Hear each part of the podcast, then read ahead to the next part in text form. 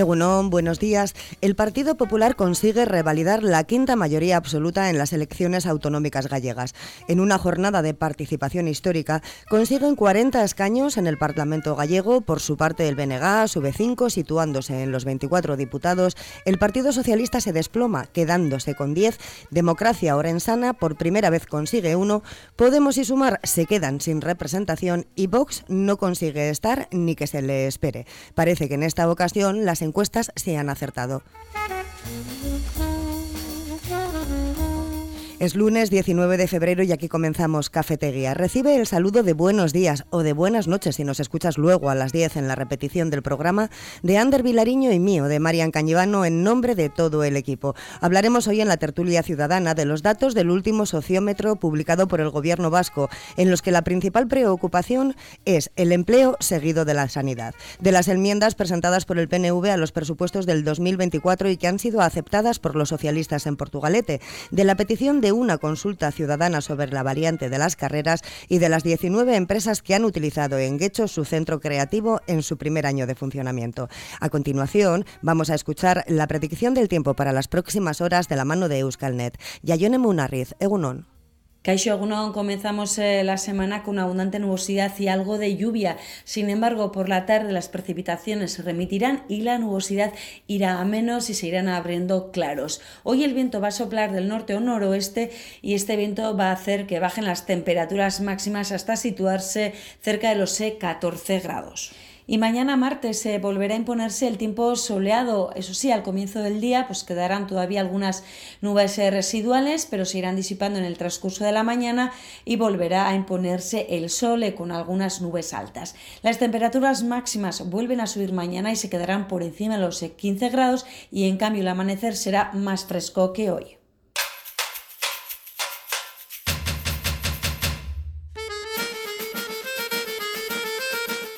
Es lunes 19 eh, de febrero y hoy tenemos que darle la bienvenida de nuevo a uno de nuestros tertulianos que ha faltado dos semanas, tres semanas, Goico. ¿Y cómo, se notaba? ¿Cómo se notaba? Desde el día 27 estaba... Bueno, uno a todos, ¿eh? Desde el día 27 estuve fastidiado. Pobre estado bueno, sigo, sigo, sigo, fastidiado, Sí, pero la radio te da como chute de energía. Sí, sí, sobre todo cuando se escuchaba, pues eso, me daba esa cosilla. Y, no dicen no les meto, no, me, algunos me decía, yo ya le he oído a Javi y a Javi sobre todo le escuchaba, ¿cómo se nota que echan falta aquí que no me te caña y tal, cosas bueno, pues Egunon, José Luis Goicoechea, Egunon, Egunon Javier Arambrucebala y Egunon, Javier López Isla, que la semana pasada también hiciste espira, ¿eh? Muchos deberes Necesidades del guion. Sí, hombre. ¿Me dejas un? Sí, sí, sí. Bueno, en primer lugar quiero a, eh, a, todos los que nos escuchan, radio oyentes de Puerto Radio, que sepan que aquí hay un, equipo maravilloso de gente que han estado preocupados por mí todos los días. De verdad que es de agradecer. Quiero darle las gracias, empezando por ti, a Javi, al otro Javi, al compañero del control y también especialmente a Paco por otras circunstancias que, bueno, no viene al caso y que vosotros ya conocéis. Y nada más, pues eso, muchas gracias, os he echado mucho en falta y para mí ha sido hoy venir aquí es un golpe de, salud a tope, Cuando salgas de aquí sales bailando, Goico, no te va a conocer ni el No creo que salga mucho bailando porque tengo unos mareos de la leche, pero, bueno, vamos a, vamos a seguir luchando. Bueno, pues vamos a empezar por la primera de las noticias que yo creo que te va, te va a gustar eh, bastante, Goico. Eh, según los datos del último sociómetro publicado por el gobierno vasco, la principal preocupación ocupación de los vascos es el empleo, seguido de la sanidad. Joder, la sanidad. Hasta la pandemia la sanidad era la décima, la onceava preocupación, pero ha pasado a la segunda. De hecho, se ha anunciado ya un plan de inversión de 282 millones de euros con los que ampliar las instalaciones del Hospital de Basurto, el Hospital de Galdácano, el Hospital Universitario de Donostia. Según Orcuyu, pues lo que se busca es ampliar la atención primaria, que es el principal foco de malestar de la ciudadanía. Eh, aquí dejo Se lo habéis puesto a huevo. Sí, sí, dicho, vamos a sacar esta para Bueno, más que nada era porque llegan las elecciones. Ya han pasado las gallegas, ahora llegan las de Euskadi y las siguientes, pero nos viene bien para Goico, Pues eh, el tema de la sanidad, el tema, el tema del empleo me parece que es un, es un problema muy importante. La verdad es que es, está ahí y, y lo necesita la gente. El tema de la sanidad, vergonzoso. Eh, vergonzoso por la señora Sagardui.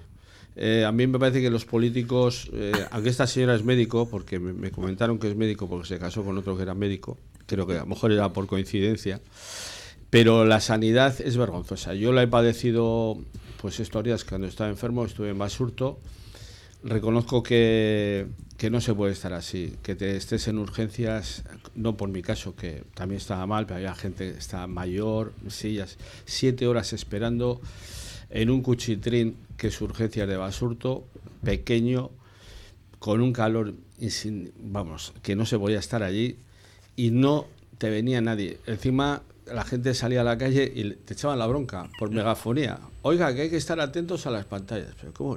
que, los que no podíamos ni levantarnos, pues obviamente había gente que, que, no se podía ni levantar. Miraba la pantalla, pues no me toca, pues no me toca. así, siete, así siete horas. Bueno, en primer lugar, yo contaré mi experiencia. yo me caí, perdí conocimiento en la calle y una ambulancia, esto fue en Amézola, una ambulancia que hay en Recalde tardó 45 minutos en venir.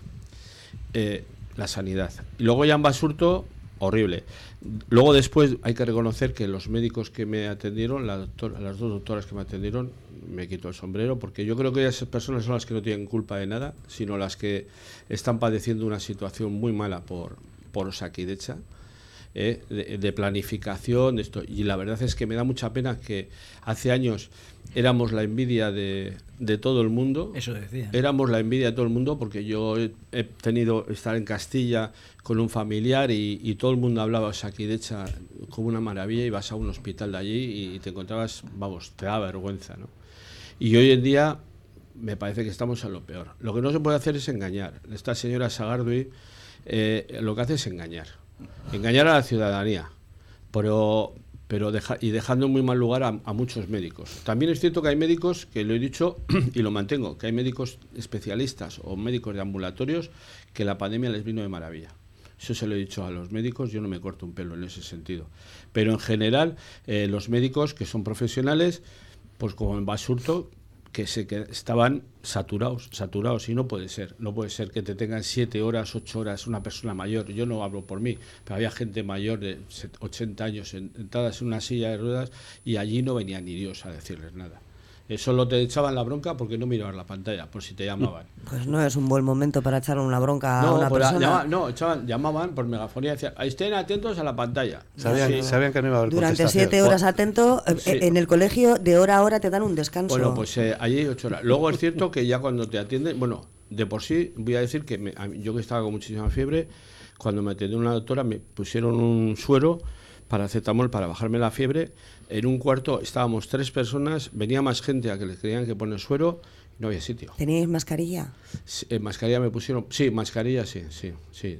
bueno, no todo el mundo, ¿eh? Claro, porque con gripe A sin mascarilla, venga, que campe a sus yo anchas. Yo la gripe A no lo sabía todavía, ¿no? Pero todo, pero había gente allí en urgencias que no tenía mascarilla que no tenía mascarilla y había gente que veías que se estaba cayendo, pero cayendo. Yo apoyaba. El que buscaba, encontraba un huequito pegado a la pared, allí no lo soltaba, ahí se quedaba.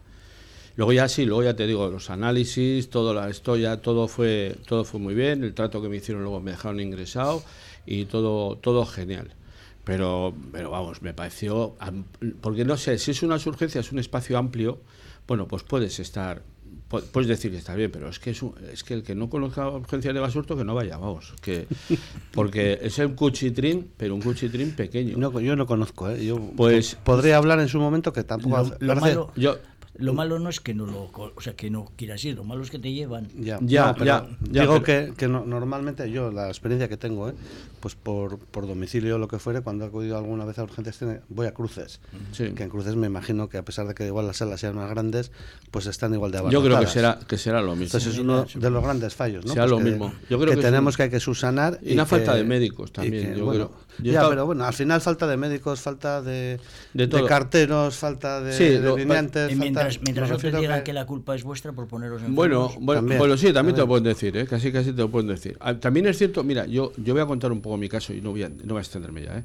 Eh, yo, por ejemplo, yo el día 27 de, de enero ya estaba muy mal estaba con 39 de fiebre, no tenía ganas de nada.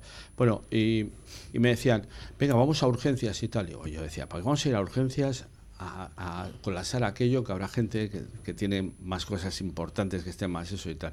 Bueno, pues ya al final, porque cuando perdí el conocimiento en la calle, fue, me llevaron ya al hospital, pues me vi obligado, ¿no? Hasta en la ambulancia casi estuve diciendo que no me llevarían.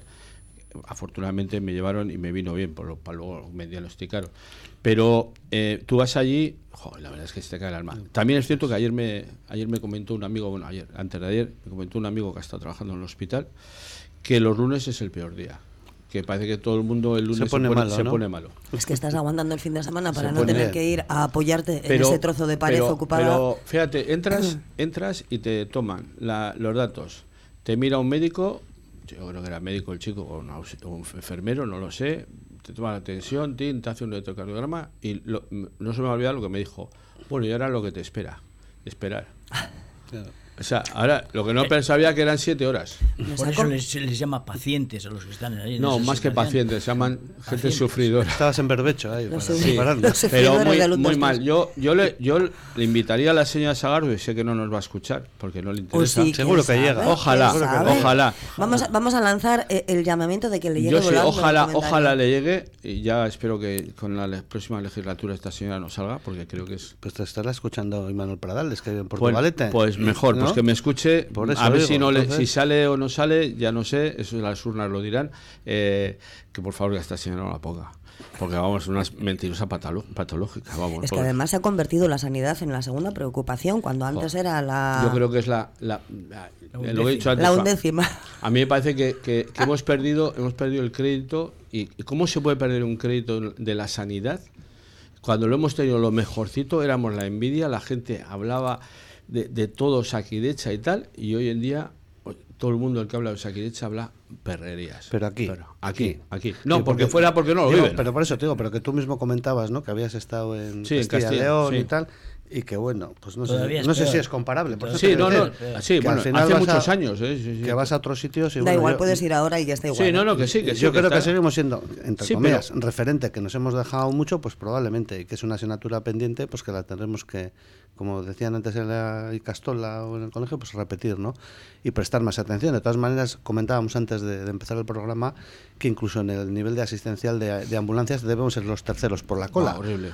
Pero bueno, de todas formas, yo creo que, igual después de la pandemia también, pues que, nos hemos vuelto, a ver, entre comillas, ¿no? Todos un, un, poco exigentes, siempre te acostumbras a un nivel y lo que es retroceder un poco a todos nos escuece y siempre queremos más, más, más, ¿no? El otro día también venía, no sé si ayer leía con el tema del metro, eh, no se da cuenta de qué era, de, no, sé qué van a hacer y que se supone que, ah, se da cuenta de las zonas estas de, de humos que no vas a ah, poder acudir con el coche, que por lo tanto se va a utilizar también el transporte público y entonces el director del metro ya, ya vaticinaba, ¿no? O sea, subir los estándares de calidad, entre comillas, del metro con más afluencia de gente va a ser difícil. Entonces, por cierto, quiero decir con eso que, que, bueno, pues que igual llegamos en su momento al tope de derecha que no digamos, no lo hemos atendido como se debiera y, automáticamente hemos caído, pero que sí que somos en todo, ¿eh? me refiero yo el primero también, pues como muy exigentes, llegas a un nivel y, bajar de ese nivel te cuesta, cuesta cantidad. ¿Sabes lo que pasa, Javi? Que eh, yo, a ver, después de esta experiencia que he tenido, porque hasta ahora por lo único que tienes es la referencia del colegio a la gente y tal. Eh, la experiencia que he tenido es que parece ser que todo el mundo que quieren derivarte a la, a la, privada. A la privada. Porque mira, había gente que comentaba, joder, esto me ha pasado a mí, he ido a uno que acompañaba, acompañantes ahí, oye, he ido a la, a la clínica tal, privada, de lo esto, oye, y en dos horas me han solucionado el tema, o sea, me han hecho todo. Y aquí estás esperando, esperando, es que nadie, es que nadie viene, lo, lo, malo es que nadie venía a decirte, oiga, ¿cómo se encuentra? No, no a consolarte, a preguntarte cómo te encuentras, cómo, cómo están y tal. Supuestamente por algo se ha convertido en la segunda preocupación. Para ti, mm. Goico, creo que en este momento es la primera. y para nosotros también, porque te estábamos esperando como agua de mayo, ¿eh? a ver cuándo se pone bueno, a ver cuándo ya se recupera. ha venido con ganas, ha venido con muchas ganas. Voy a decirle, bueno, ponerse bueno. Les voy a, voy a decir a todo el mundo que es que tenemos aquí un, particular WhatsApp entre nosotros y me estaban me estaban incitando a que vendría. Sí, sí, te estábamos mandando energía positiva. No, pero la verdad, la verdad es que no es eh, para mí, para mí es el primero en este caso, la verdad Claro. Pues bueno, nosotros tenemos que cambiar de tema. Y te voy a dar una alegría, porque ¿cuánto tiempo llevas sin escuchar a David Larralde? Joder, David Larralde, qué gran hombre, de Pues verdad. estuvo el otro día, cuando no vine yo, me pasó, me pasó un soneto para Pues, vosotros. pues estuvimos esperando, dijimos, a ver, aunque no venga Javier, a ver si se le ocurre pasarse a él. Sí. Pero le dio vergüenza a Javier. Yo no tengo, no, yo tengo ganas de conocerle personalmente. Sí. ¿eh? Todos, a ver si todos. le animamos entre todos un grupo y bien. Venga, David, a ver si te pasas un día por cafetería. De todas las maneras, sigue enviándonos tus poemas. Sí. Hoy, ¿qué nos va, qué nos has traído? Pues ha traído, me ha mandado uno del puente colgante, como que es una hacer un soneto. Un soneto es ahora está de moda.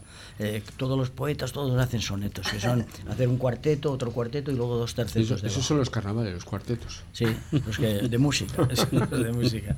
Sí, bueno, como dice que son dos márgenes que además son como eh, separadas, que son enfrentadas, eh, ha hecho lo siguiente. Dice, el puente colgante, soneto. Gigante guardián del amanecer que carda las nubes día tras día. Arco triunfal del agua de la ría que muestra al mundo entero su poder. Une dos márgenes muy diferentes de un mismo cauce que los baña a todos y que tiñe las riadas con sus lodos o las mareas de aguas transparentes. Muchos le llaman Puente de Vizcaya, otros le dicen de Portugalete, y a todos enamora su atalaya. Su barquilla funciona cual ariete, que acomete el frontal de la muralla y propicia el paso por el boquete. Muy bueno, muy bueno, muy bueno. Pues David. Voy a, voy a- voy a contar una anécdota yo. Eh, ayer en el fútbol ha salido una, un tema de- del puente colgante y no sé, ponían puente Vizcaya. Y he tenido una polémica con Pero el otro día en televisión, en Telecinco, no, era Puente de Guecho. ¿Cómo? Asom- Asombroso. Puente Sí, de Puente Guecho. de Guecho. Eso sí pues- que no he oído yo Pues, nunca. Fue en Pues- Telecinco Antena 3, no sé en cuál, ¿eh? Pues he tenido una polémica... Pues para con- denunciar es eso, ¿eh? una, una polémica. Pues yo tenía una polémica con un señor, educadamente, y le dije, primero puse puente de Vizcaya, le dije, no, el puente es puente de Portugalete. Y me contesta, no tengo por aquí, ¿eh? ¿Por qué puente de Portugalete? O sea, puente de Vizcaya. Él creo que es de la otra margen, ¿eh? Y le digo, no, pues siempre es de puente de Portugalete y todo esto. Por eso, porque lo digas tú, porque no sé qué. No, porque lo tal. digas tú, no, porque lo decimos Ya. todos y Total. todas y todes. Pero O yo, sea, todo el yo mundo. le he contestado, le he dicho, pues mira, como no quiero discutir con nadie. Qué no, raro, Goico, era porque estabas. Y con respeto, le he dicho, mira, con respeto, te quedas para ti con tu perra del puente de Vizcaya, y Pero para mí sea puente Portugalete. Portugalete. Y luego sale una señora diciendo, pues que yo sepa, es puente de Portugalete porque en su momento el, el Ayuntamiento de Portugalete puso más dinero que el Ayuntamiento de Mira, ya Guecho". tenemos la explicación. Vamos a engancharnos a esa que es la que nos interesa. Luego igual hay La que más. vale, la que vale. y vamos a continuar con nuestra segunda noticia en Portugalete. Bueno, de los, de los de los datos que hemos ofrecido del sociómetro del gobierno vasco, el único que nos ha interesado ha sido el de Osakidecha.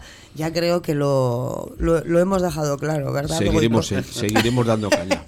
Bueno, pues en Portugalete el Partido Socialista eh, tiene mayoría absoluta y ha aceptado las enmiendas también a sus presupuestos presentadas por el PNV. Hablábamos la semana pasada de otros partidos que también habían visto cómo sus enmiendas eran aceptadas y en esta ocasión han sido un total de nueve que están destinadas a la actividad económica, juventud, promoción del euskera, bueno, las áreas más o menos en las que, porque en la legislatura pasada el PNV eh, gobernaba en, coalición con el Partido Socialista. Destacan eh, la elaboración de un nuevo proyecto que marque líneas y actuaciones pues para revitalizar el casco histórico, Modernización de los medios de la policía local, ampliación de la partida destinada a apoyar eh, actividades de las AMPAs, 10.000 euros para el campanario de la Basílica Santa María, creo que eran. Y también se ha acordado eh, que con parte del remanente del presupuesto del 2023 se encargue el proyecto de, de reurbanización integral de la avenida Simón Bolívar. ¿Qué os parece? A mí no me parece mucho presupuesto para todos estos proyectos, ¿no? Bueno, yo no, creo que se te ha olvidado decir el importe global de, las ciento- enmiendas. cien- 27.000. Sí, ¿no? Algo así. 120, ah, sí, 26.000, 27.000, Algo sí. así. Yo creo que el, el- 126.000 euros. 26.000, que el sí. presupuesto global, no sé si habla de 60 millones, 60 pueden Ese ser. es el presupuesto para... Bueno, es muy pero- poquito dinero. pues bueno, no es- se las han aceptado, pero es como pecata minuta. Sí, ¿no? pero bueno, queda muy bonito, ¿no? Eh, yo go- gobierno y tal y admito pues estas estas enmiendas de un grupo o de otro y parece que sacas los presupuestos adelante con acuerdo, ¿no? Pues bueno, bienvenido sea, ¿eh? me refiero, porque desde luego el, el equipo de gobierno tiene mayoría absoluta y puede hacer un rodillo, efectivamente. no en Galicia probablemente no le, no le nada. ninguna. Pero bueno, eh, quiero, quiero entender ¿no? que efectivamente son las, o parte de las áreas que en este caso el PNV ha estado los últimos cuatro años al frente de ellas y que, que, bueno, en la medida de lo posible, yo conozco también lo que son esas negociaciones de presupuestos, son difíciles. Sobre todo el tema de, pues, del dinero, ¿no? En qué equivale luego pasarlo, pasarlo a dinero bienvenidas sean. Eh, espero que, bueno, digo, espero que, que, para el año siguiente sean más y que, y que bueno, que en definitiva pues eh, no simplemente se queden ahí, ¿eh?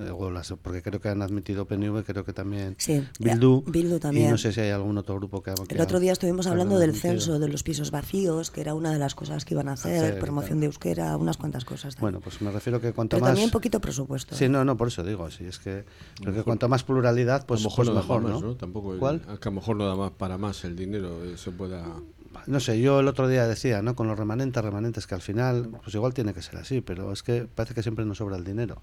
que nos sobra, me refiero en el sentido de que somos tan ahorradores, que hacemos las cosas tan pequeñas o tan ajustados siempre, que al final igual guardamos demasiado y resulta que luego hay remanentes, sobrantes, y con esos sobrantes volvemos a hacer cosas que no hemos hecho en el ejercicio que deberíamos de haber hecho, ¿no? Entonces, bueno, yo sí animaría a, a ser, entre comillas, más valientes y abordar las cosas pues como en, en, primera instancia, no en segunda o en tercera. Pero llama la atención, Luego también ¿no? otra cosa importante es que cosas que había que haber hecho eh, se terminen de hacer, ¿no? Uh -huh. No es decir que empecemos a hacer cosas nuevas sin, sin, sin haber acabar. Hecho las anteriores. Las rampas. No, no, no, no, no, no solo por las rampas. ¿Quién se acuerda del, del puerto nuevo que iban a hacer para el atraque? Ahí está. Ah, sí. Lo, lo, que pasa es que eso lo va a hacer el puerto de Bilbao, que es, pero el que se pone la medalla es el Ah, equipo sí. de gobierno No, sé. de No, Portugal. digo, digo yo, pues ter- terminar las cosas que se dijeron que se iban a hacer. ¿no? De, todas- de todas formas, aquí hay una cosa clara, que es que esto es un- un- una propuesta, que luego hay que sacar la licitación. ¿eh? Eh, que luego, Lo de Simón Bolívar, dices. Sí, luego esto de licitación, ya sabemos lo que pasa. Que Oye, ¿y qué, qué van a hacer en Simón Bolívar? Si, yo, si no yo- es yo enten- yo he entendido por lo que estaba leyendo que es un poco del tema de las basuras neumáticas, Recoge- cosas Ah, de ya, esta ya.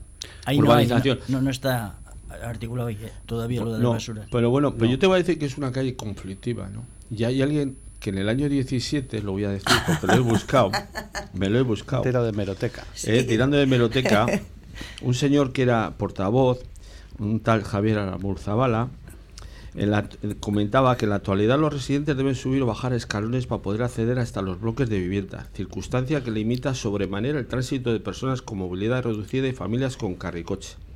Por ello pide al grupo de gobierno que estudie y evalúe la posibilidad de crear unos accesos dignos y a la altura del siglo XXI, ahora que se está ejecutando el resto de obras. Si además de la altura del siglo XXI es a la altura de los edificios... Pues esto fue en el, esto lo propuso en el 2017, ¿eh? Han ¿Quién? pasado ocho ¿Quién? o siete ¿Quién? El, años. el 2017. ¿Quién lo propuso?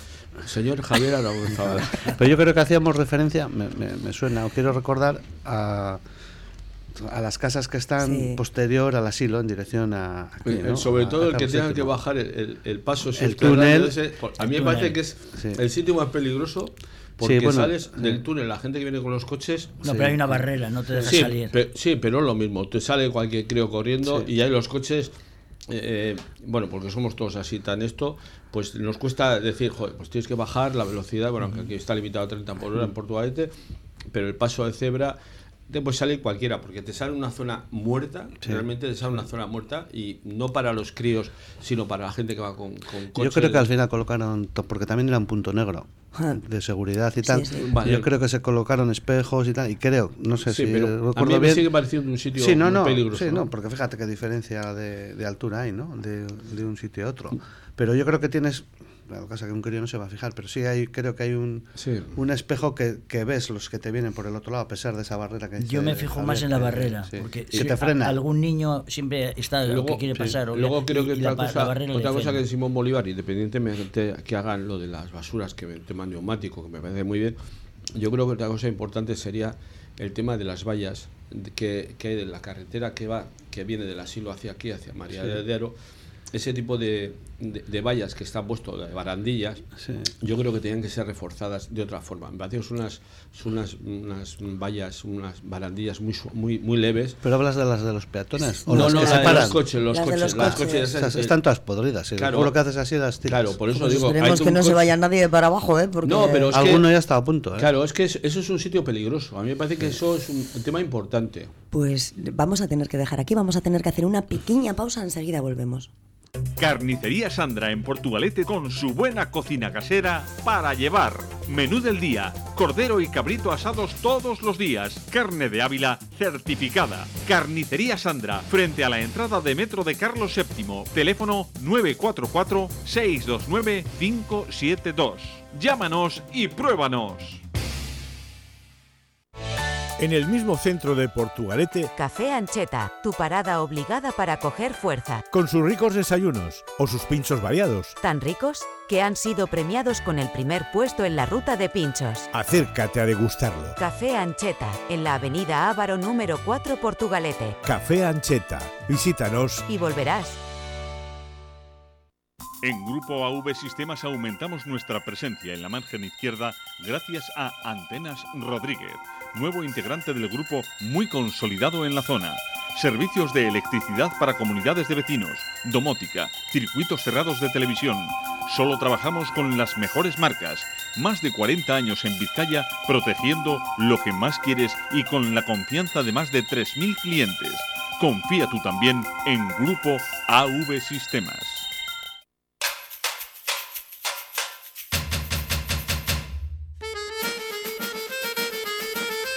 Pues hemos terminado hablando de ese desnivel de Simón Bolívar en, en, Portugalete y vamos a seguir hablando de futuros posibles desniveles. Pero bueno, la plataforma Stop, Stop eh, Variante de las Carreras ha presentado una moción en la que solicitan al Ayuntamiento de Abanto y Ciérvana pues que inicie y lleva a cabo una consulta ciudadana en la que participen las vecinas y los vecinos y las asociaciones eh, del municipio con el objetivo de consultar qué opinión tiene la ciudadanía afectada por la variante sobre los trazados propuestos y posibles eh, sobre esa alternativa cero que, ha puesto encima de la mesa de Diputación para soterrar el, el paso. Complicado.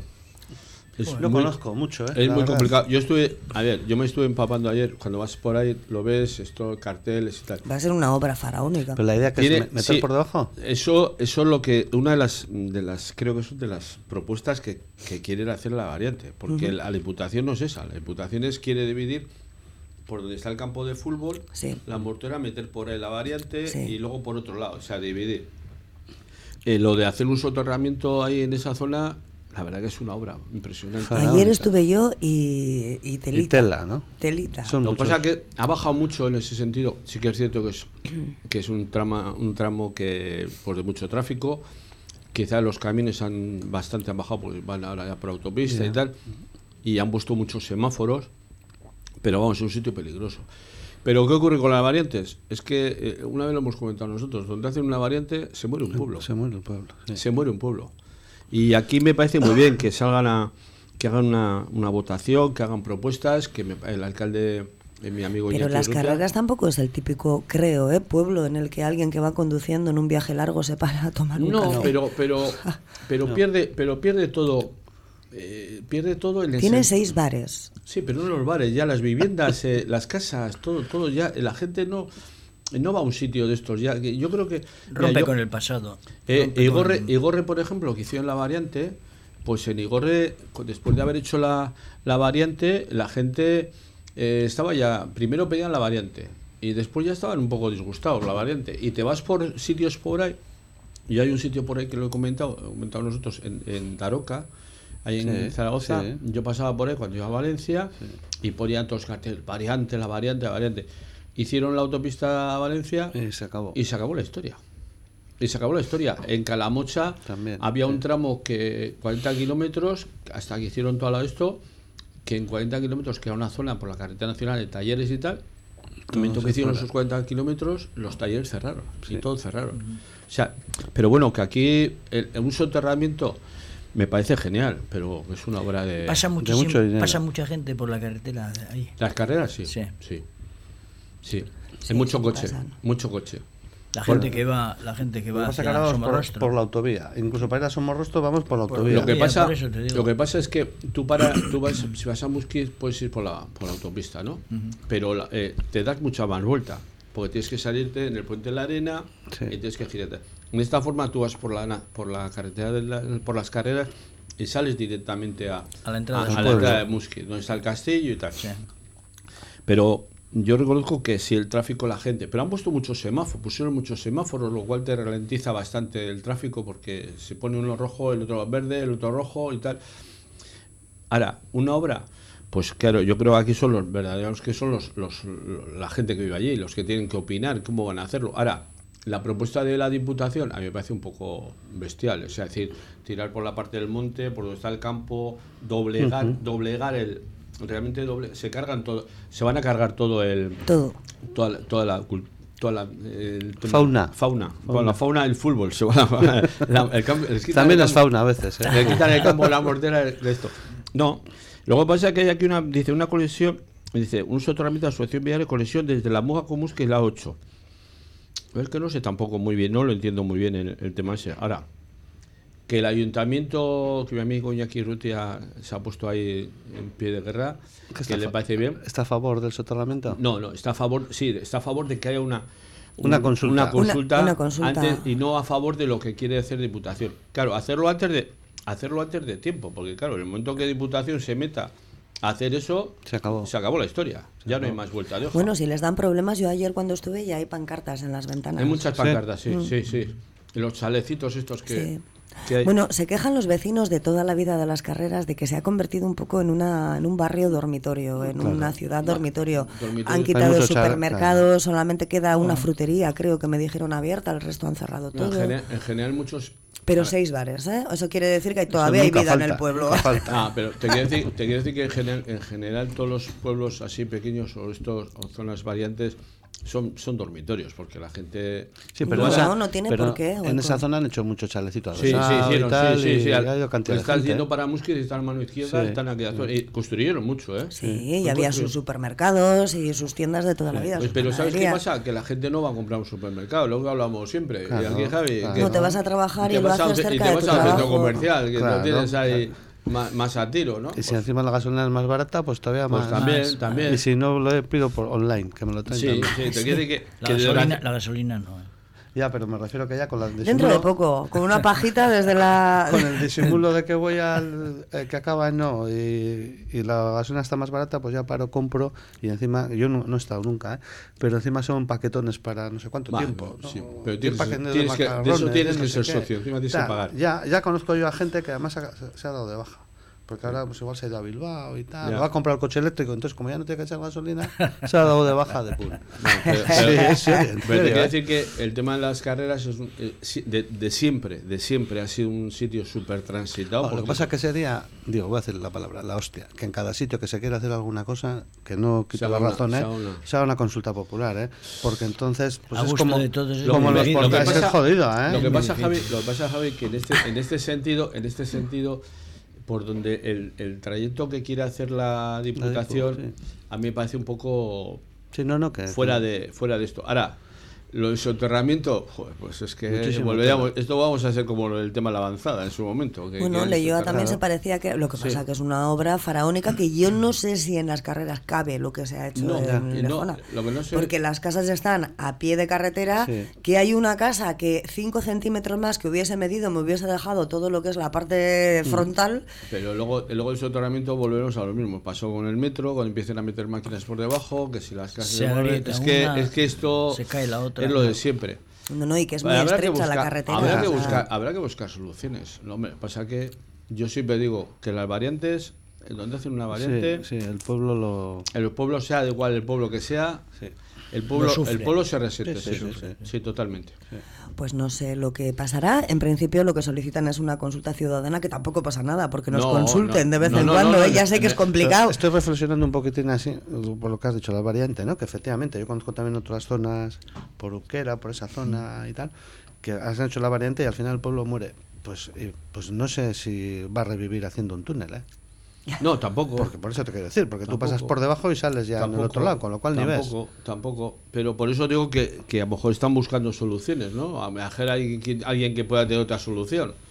Como no, lo sé, es complicado. Yo no soy, yo no soy eh, arquitecto. Pero si es que la solución es irte por la autopista, si no quieres ir por la carretera general. pero, la, gente que va por la carretera no, pero es por, algo es. Pero es por lo que te he dicho, es por lo que te he dicho, porque la gente que va a entrar a Musquiz y va a dirección Sopuerta y tal, no tiene, si tú vas por la autopista, tienes que salir al puente de la arena y tienes que girarte a la izquierda, luego coger la carretera que es la de, Petronor, que es estrecha, eh, hasta que apareces en Musquiz. De esta forma Tú vienes por la autopista, te sales ahí en Gallarta, donde está todo el centro ahora que han montado nuevo, eh, el parque tecnológico ese, y sales directamente y bajas a la carretera y llegas ya, entras directamente en el sol. Pasan las curvas, fíjate, ahí hay un tramo muy malo, que son las curvas del Vago. Es, una, es una zona que ha bajado, pero antiguamente había una siniestrabilidad total de accidentes de coches. ¿eh? Era un sitio muy malo. Bueno, pues eh, con eso hemos conseguido acabar un poco, pero... Puedes llamar al amigo Iñaki Urrutia. sí. Dándole ideas, sobre todo dando ideas. Hombre, por lo menos para que nos informe sobre qué es lo que va a pasar con esta consulta ah, ciudadana, que probablemente. Ah, bueno, chico, cuando tenía yo un equipo de fútbol, he jugado bien al fútbol. Ahora en infraestructuras no está este Manuel para darles también, eh, que es de la DIPU. Sí, sí, pero bueno, la mesa. Ya, se ha acabado. Porque pues igual se lo de Bajurianea. A ver si le vemos luego, por bueno, Ya, ya, se ha, ya, se ha, acabado el tema porque ya, ya estamos esperando a que nos den las fechas de las elecciones. Que nos queda nada ya para las elecciones en abril. Quieren que, que las fechas, a ver, a ver cuándo da la. la, el Parlamento realmente ya ha cerrado. Eh, casi sí, las últimas tres la semana pasada. Bueno, vamos a pasar al último tema, que hoy ha sido un poco como los tiempos no han estado muy bien cuadrados porque siempre hay noticias que son mucho más importantes que otras. No, no, es para sentir, no es para sentir. Era muchísimo más importante. Porque además de la noticia teníamos la experiencia vital me he tuya. A, media, a media, pero me he desahogado. Bueno, pues la última noticia nos lleva hasta el Centro Creativo de Guecho, que ha cumplido ya un año desde su puesta en funcionamiento. Han sido 19 empresas e iniciativas las que se han alojado en él y más de 150 participantes en las diferentes acciones de profesionalización realizadas. Datos, datos, datos, más datos. Qué envidia. Bienvenido sea, ¿no? Qué envidia. Aquí, eh, aquí en Porto Santos estuvo funcionando, no sé si, si, sigue funcionando el vivero de empresas que había en la náutica. Y de ahí ha salido, la verdad, que proyectos también pues majos y gente que está trabajando. Entonces me imagino que esto será algo parecido. Entonces, oye, pues bienvenido. O sea, todo lo que sea dar oportunidad a nuevos emprendedores y tal. En una época, además, cuando vas a empezar, que es cuando necesitas ayuda. Claro que te orienten, nosotros, nosotros ahora estamos empezando, aquí necesitamos ayuda, ¿no? no, pero la verdad es que a mí, a mí me asombra, yo lo he dicho antes de empezar, ¿eh?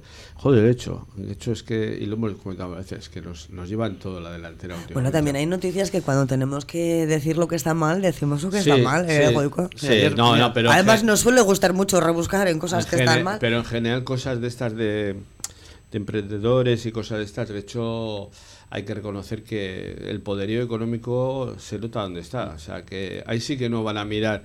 Vamos a ahorrar un poquito para aquí, un poquito para allá. O sea, que aquí tiene. Hombre, tampoco es gratis esto, ¿eh? porque aquí hay que decir que esto cuesta dinero. Esto. Todo cuesta eh, Está, los precios públicos para esta cesión de puestos fijos o permanentes en la zona son 90, 75 y va incluido por puesto y mes o fracción. Y en la zona B que serán de los pobres 48 con 40. Pero bueno, pero a ver, cuando tú montas una empresa te dicen no vas a tener que pagar 48 con 40, es que los pagas a gusto. es que te marchas al mercado normal y cuánto pagas. no, que sí, que sí, que sí, que sí, que sí, que sí. Por cierto, antes eh, es una percepción, porque como aquí tenemos a un señor que es de la Basílica, ah, cuando ha dicho lo, es cierto, lo, del, campanario. Lo del campanario que lo viene a hacer para visitarlo. Todos lo hemos mirado, ¿no? ¿eh? Sí, pues eh, honradamente te voy a decir que no tengo ni idea o sea, soy, me entero por la prensa, que se dice ahora. Pero tendrán que abrir la iglesia para visitar el campanario. o, vamos a hacer una variante para subir hasta el campanario. Una escalera adosada de gatos de esas para seguir subiendo. Claro, no le veo, no el problema que hay es que está cerrada. No le, veo yo a Javi subiendo hasta el campanario. Ah, pues yo sí. Ah, yo perfectamente por esas escaleras de caracol que no sé. Ah, la de caracol sí. No, no, las otras escaleras, la de bomberos, la que te veo. uno en su modestia lo intentaría. No, pero también es una es una buena propuesta, ¿no? Aunque hemos dejado los derechos aparcados, ¿no? El, campanario... porque les ha salido el proyecto bien, entonces proyecto también, por ejemplo, por ejemplo, eh, entre los cantantes habituales de la basílica, hay, que vienen pues en las fiestas o que sea a cantar, hay alguno que está ya un poco potente de peso. Ah, entonces estábamos pensando poner un, un, un ascensor que le suba al coro, porque ya por las escaleras de caracol no creas que sube muy a gusto. No, pero bueno, no, no, me, parece, me parecen cosas interesantes. Antes que he dicho, porque como le veo ese hombre, no lo dice por él, ¿eh? señores, que está muy flaquito. Eh, no, pero me parece una cosa bonita, que los campanarios de las iglesias eh, son una Este campanario tiene también otro problema, que es el de las palomas, que tienen todo cagado, todo lo de arriba. Y entonces no pensaba que iba a decir las gaviotas.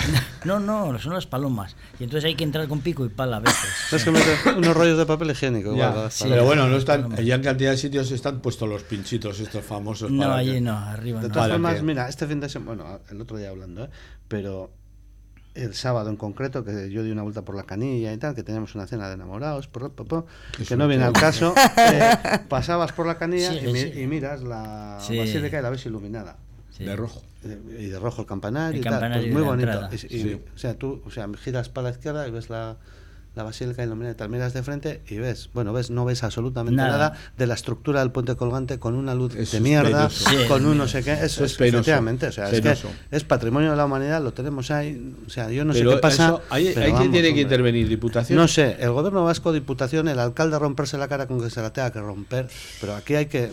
es que para mí, eso es una. lo de la Basílica ha sido oh. un milagro, un milagro, porque verdaderamente nosotros habíamos, como la organización nuestra, Amigos de la Basílica, habíamos pensaba iluminarlo, en fin, eh, dábamos la lata para cuando se iluminaba y de repente pues llegó una oferta de los de, de los de, mm, del gobierno vasco, de los de turismo concretamente, que montaban el aparato, todo eso y luego la precio de la electricidad, pues el ayuntamiento tenía cargo. Que, se, que, y se hizo cargo y de la noche a la mañana el campanario el campanario iluminó la verdad que es muy chulo. Muy bonito. Otra cosa que parece ser que no sé si entrar entre los proyectos estos es que van a van a rehabilitar, bueno, a rehabilitar no, o van a, van a dar una, lavado de cara a la, a la canilla, a la, la estación.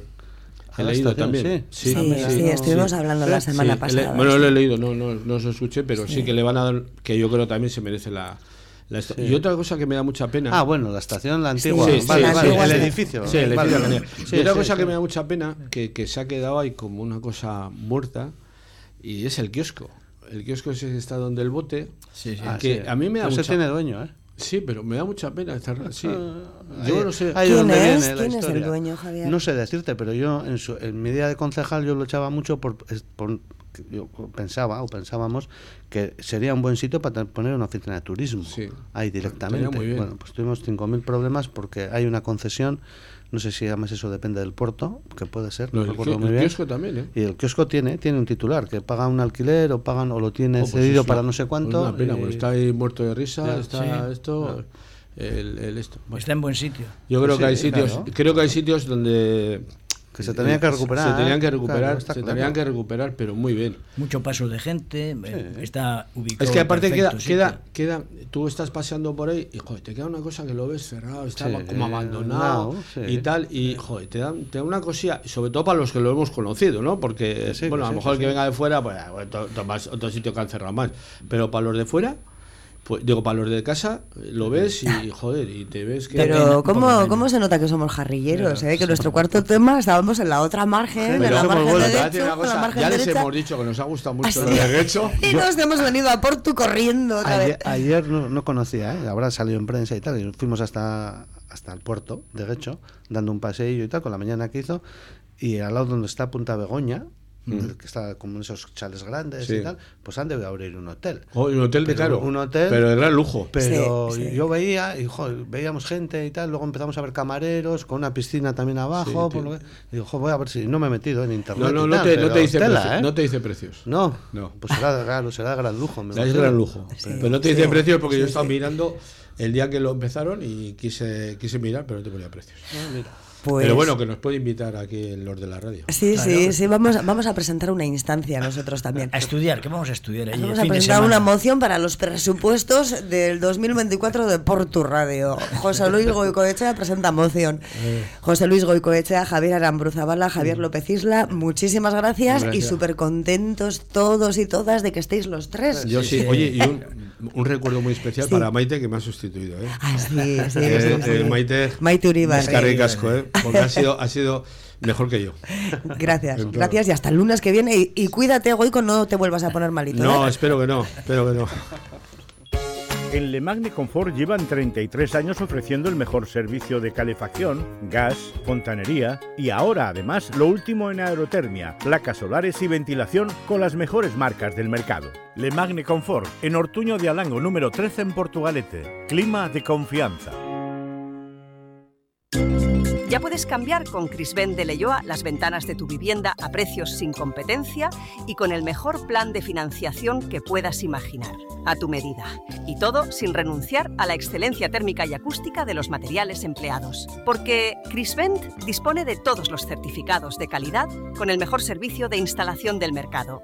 Crisvent está en la avenida Sabino Arana 86 bajo de Leyoa y en reformascrisvent.com. Crisvent, ventanas que hacen hogar. Que te toque gestionar tu comunidad es un marrón. Mantener a punto las oficinas de tu negocio es un marrón. Una mudanza es un marrón. Pásate del marrón al colorado. Limpiezas Colorado te ofrece servicios de limpieza y mantenimiento para comunidades, oficinas y viviendas en Portugalete y alrededores. Nos ocupamos de que tus instalaciones estén siempre impecables, sin que tengas que preocuparte por nada. Olvídate de marrones y pásate al Colorado. Encuéntranos en limpiezascolorado.com. Estamos en la avenida Libertador Simón Bolívar, junto a su calde, o en el 946 046 911. Ya sabes, no te metas en marrones y disfruta de la vida. Limpiezas Colorado es tu solución. Y en nuestra entrevista del día hoy en Cafetería damos la bienvenida a María José Blanco, concejala de Euskera del Ayuntamiento de Portugalete, con eh, la que vamos a hablar de la campaña Dai, eh, Nai Dudalako para fomentar los estudios eh, en euskera en bachillerato y formación profesional, pero también se encuentra hoy también en el estudio acompañándonos Ichiar Pequeño y Nerea Ceballos, técnicas de euskera del Ayuntamiento de Egunon a las tres. Egunon. Eh, el programa Nai Dudalako, ¿qué, qué, ¿qué es? Porque no es la primera vez que Portugalete participa en él. No, ya es un programa que, que lleva años funcionando y eh, bueno, se trata de fomentar los, la continuidad de los estudios en euskera. Eh, está claro que en las, en las etapas más jóvenes, pues de, primaria, secundaria, el modelo eh, mayoritario es el modelo D, pero eh, hay mucho abandono después eh, a la hora de, pasar a bachilleratos o a, formación profesional, a los grados de formación profesional, eh, hay abandono del euskera y bueno, pues se, escoge la opción de, estudiar en castellano. Entonces, bueno, de lo que se trata es de dar a conocer esa oferta que existe en euskera y de animar a continuar los estudios en euskera. Y Chiarin Nerea, vosotras sois técnicas de euskera del ayuntamiento, pero estáis participando en este programa Naidu Dalako. ¿En qué consiste vuestra aportación, vuestro trabajo? En tu caso, Itziar. Bueno, nuestra aportación consiste en dar un poco de forma eh, a este proyecto que es global, no solamente es de Portugalete, sino que otros municipios sí, otros 15, también, dos eso mancomunidades. Es, sí. Eso es, entonces sumarnos y hacer esfuerzos para impulsar el euskera también desde el municipio de Portugalete, ¿no? Nos parece muy importante. Bueno, es una actividad como otras eh, muchas actividades que se van desarrollando a lo largo del año, pero esta vez, como bien dice María José, enfocada hacia los estudios, ¿no? que sabemos que es muy importante, no solo porque la mayoría de nuestras personas jóvenes ya salen con un nivel muy importante de euskera y sabemos que de cara al mundo laboral es muy importante no perder ese nivel, eh, no solo por lo que consiste para ellos a nivel profesional, sino también, y ellas, eh, sino también digamos, en lo que repercute en el mundo laboral, la profesionalización y la actividad económica. Entonces, mm. pues cómo no, nos teníamos que sumar a eso y nosotras lo que hemos hecho es, bueno, enfocar un poco la campaña, eh, aterrizar algunos contenidos y dar soporte a lo que se pueda necesitar desde nuestro área de euskera. ¿Y en tu caso, Nerea? Sí, bueno, realmente el proyecto es bastante conjunto, pero en realidad es intentar darle voz al programa porque muchas veces esto existe, pero no se conoce. Entonces los alumnos dan por hecho que al salir del instituto sus únicos caminos son ir a la universidad y estudiar en euskera o ir a formación profesional, pero en castellano. Entonces existen programas tanto en modelo D como en modelo B para aquellos que nos intentan cómodos y nuestro objetivo pues es dar a ver esto tanto en los estudiantes como en los padres que a veces también intentan ayudar a los hijos y encaminarles pero tampoco conocen estas opciones. Entonces darle un poco de voz por lo general. Eh, se van a organizar nueve charlas puede ser María José sí así es nueve charlas contando con, con personas conocidas de un poco de, pues, del ámbito del espectáculo de la cultura y bueno pues eh, estas personas van a acudir a los centros que así lo han solicitado a hacer charlas con, los alumnos y alumnas de tercero y de cuarto de la, de la ESO. Pero ¿qué, a eh, existe un problema, porque no somos el único municipio que está luchando, porque los eh, estudiantes ya no solamente estudian, sino que salgan luego a la calle. Por ejemplo, en Sestao, la semana pasada, la iniciativa era para que los chavales, después de salir del colegio, hablasen, continuasen hablando en euskera en las calles. ¿Qué es lo que pasa? Ahora mismo con el euskera, porque parece que, hace unos años estábamos todos deseando que se nos ofreciese la posibilidad de estudiar en euskera y ahora que tienen la posibilidad no la utilizan.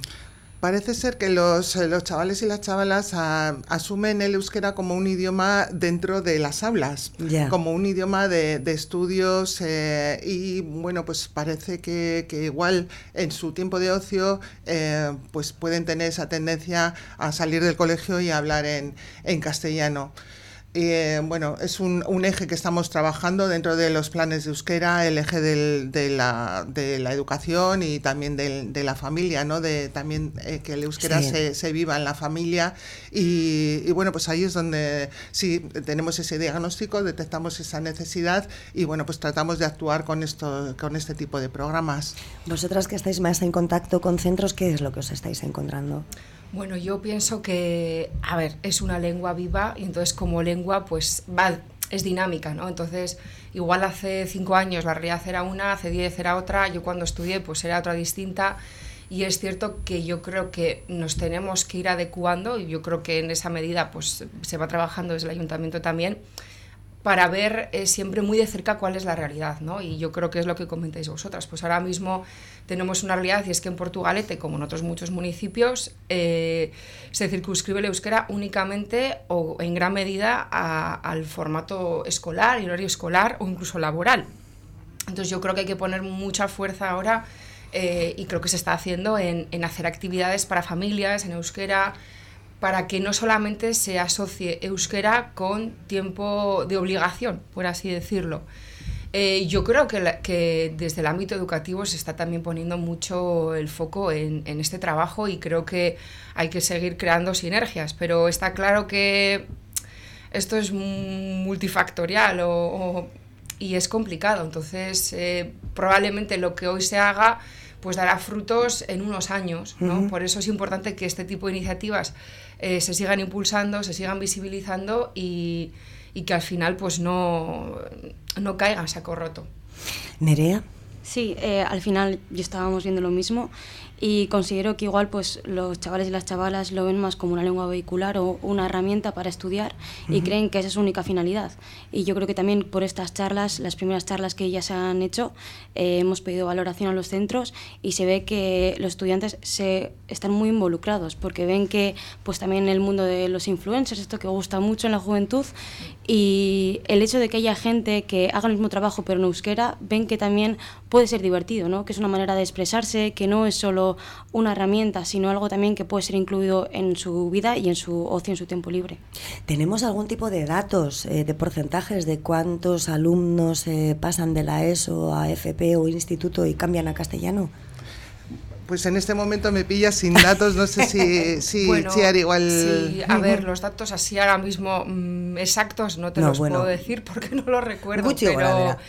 Pero sí que es cierto que, por ejemplo, aquí en Portu tenemos el centro Repélega que da, eh, ofrece formación profesional en euskera y cuando solicitamos los datos de últimas matriculaciones, un poco en previsión de los últimos 3-4 años, veíamos que se había mantenido y que incluso en, alguna, en algunos ciclos concretos había aumentado. ¿no? Entonces, y que la respuesta que a nivel más cualitativo ya nos daban era que había mucho interés, había mucha petición de información, que, se estaban moviendo. Entonces, bueno, nuestra sorpresa fue, oye, pues qué interesante, qué bien, ¿no? O sea, no ha habido una subida enorme, eso, eso no es cierto, o sea, eso no es así, pero que los datos se mantengan y que suban, me parece que es muy buena cuestión. Puede tener algo que ver el hecho de que, a ver, no en FP, ¿no? Pero igual si luego quieres cruzar otro tipo de estudios universitarios, eh, tú no tienes muy bien eh, decidido si te vas a quedar aquí, si vas a ir a otra comunidad autónoma, qué es lo que vas a hacer con tu vida, dices, va, el instituto, ¿qué más me da? Voy a hacer en castellano, porque si me voy a otro sitio me voy a tener que acostumbrar. ¿Puede tener algo que ver o simplemente son modas? No, bueno, mm, son tendencias, pero, pero sí que creo que hay una parte de la juventud que también se involucra con el euskera. De hecho, tenemos el, el, programa, hemos tenido durante años el programa Eusliderrack dentro de, de los institutos Mm, se, hay, hay, alumnado eh, también en, gran medida que, se, que se une eh, pues de una forma muy...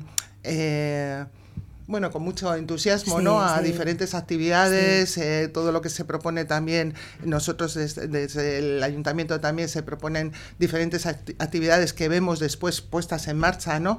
Y pues eh, la creación de vídeos o, bueno, actividades de, con un formato más lúdico, pero con un objetivo que es el, euskera y la, el fomento de la cultura también y la, divulgación y se unen eh, entusiastamente, o sea que, em, en fin, yo creo que, puede ser una tendencia. Después sí que es cierto que, la, gente tiene muy en mente, y nosotros con este programa lo recordamos, ¿no? que a nivel laboral pues es muy importante. Y, como, y, no solo eso, o sea, el idioma también como cultura y como forma de expresión. Entonces, bueno, pues eh, sí puede haber una parte que sé que, que lo va dejando igual pues por la dificultad que tiene de expresarse en el idioma, pero bueno, a estas personas pues hay que ayudarlas y, y fomentar entre ellas también esa, esa, parte más lúdica, más cultural de lo que puede lo, que puede ser el euskera, más allá de lo que de lo interesante que puede ser el hacer los estudios en euskera para tener una, una buena salida profesional. Y vosotras como técnicas de euskera del ayuntamiento, ¿qué destacaríais de este programa Naidu Dalako? Bueno, a mí me parece que es una oportunidad eh, muy buena para, como decía mi compañera Nerea, para dar a conocer al alumnado y también a los aitas y amas que este itinerario profesional existe, porque la realidad es que mm, el euskera hoy aquí marca la diferencia. Entre un currículum y otro es así. Y yo creo que no podemos estar eh, alejados ni alejadas de esta realidad, sino que impulsarlo como, como eje eh, laboral, económico y, como decía María José, pues como nuestra cultura que es. ¿no? Entonces, eh, tenemos que seguir fomentando esto sin ningún tipo de lugar a dudas. Y por tu parte, Nerea. Sí, eh, más que nada enseñarles pues que el camino no se acaba cuando se termina el instituto, que muchas veces sentimos que es un camino u otro y parece que las dos cosas no pueden coexistir. Y realmente el hecho de no querer cursar unos estudios universitarios no va a cortar el camino a que alguien que realmente se siente entusiasta, porque es real que hay mucha juventud que igual pues le cuesta más, pero hay otros tantos que yo sí que veo que hay mucha juventud que hoy en día intentan retomarlo ya pues a nivel de cultura, porque se sienten que les identifica y sienten que quizá el camino se corta y que eso ya no es la realidad, que hoy en día las puertas siempre están abiertas para el euskera. Pues qué bonito, las puertas siempre están abiertas para el euskera. María José eh, Blanco, Chiar Pequeño y Nerea Ceballos, eh, ambas técnicas de euskera del ayuntamiento y, tú, María José, concejala de, euskera, muchísimas gracias por haber venido y habernos explicado en qué consiste este programa Naidu Dalako y bueno, a seguir trabajando por el euskera y a seguir hablándolo en las calles, ¿eh? que no solamente es un trabajo del ayuntamiento, también es un trabajo nuestro. Efectivamente, así es. Es que ricasco. A ti, a vosotras. Agur.